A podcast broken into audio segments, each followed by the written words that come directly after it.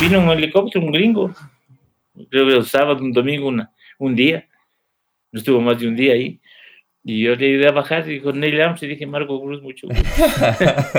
o sea, tú solamente... Ah, y, eso, y eso quedó, quedó en la anécdota mía. Entonces un día mi mujer Jimena me leyendo el periódico y dice, mira, se ha muerto Neil Armstrong.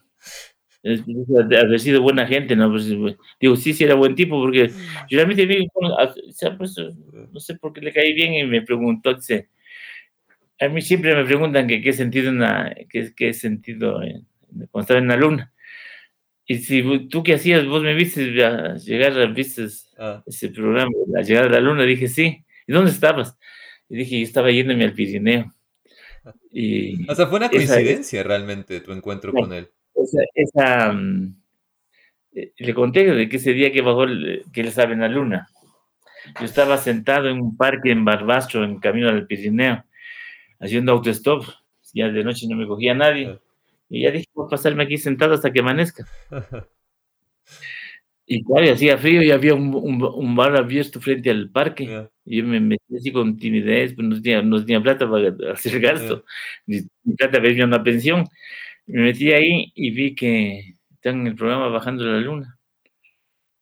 Ya, ya, la gente española ya me invitó, tómate un, tómate un vino, tómate...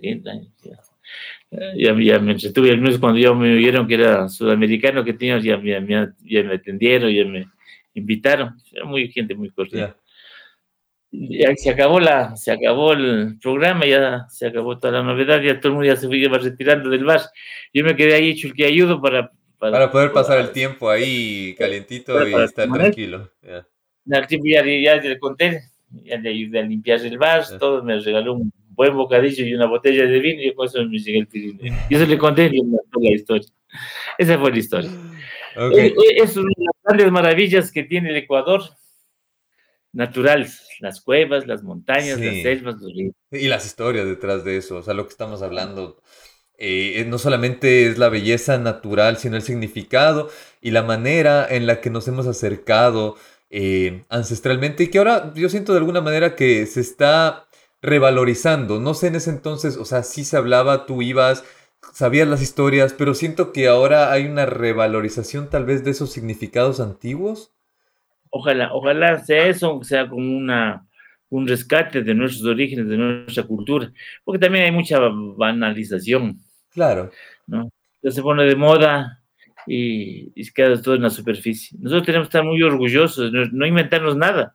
¿Para qué vamos a inventarnos de extraterrestres? Nada, si tenemos una cultura profunda de más de 12 mil años, que ser muy ricos de tanto lo indígena como lo español. Es un tema de que a veces la, la ficción es más divertida, ¿no? O sea, la gente eh, prefiere pensar que esta historia fue así. Porque es divertido, es una historia que, que, que es atractiva, ¿no? Pero lo que tú estás contando y ver el lado también más históricamente apropiado es bueno, porque así nos centramos más en la, en la realidad de nuestra, de nuestra cultura, no, en, no en historias que pueden ser atractivas, pero que realmente no nos dicen mayor cosa, ¿no? Hay, hay gente, y hay que ser cuidadoso eso porque mm, sería como Wimper menciona en su libro, nos critica mucho, y él dice, y los ecuatorianos creen a pies juntillas de que Simón Bolívar subió al Chimborazo la primera vez a caballo. eso, dice, ah, eso, nunca había escuchado, ¿eso se dice? En el libro, en el libro de, el libro de Wimper, Wimper nos critica.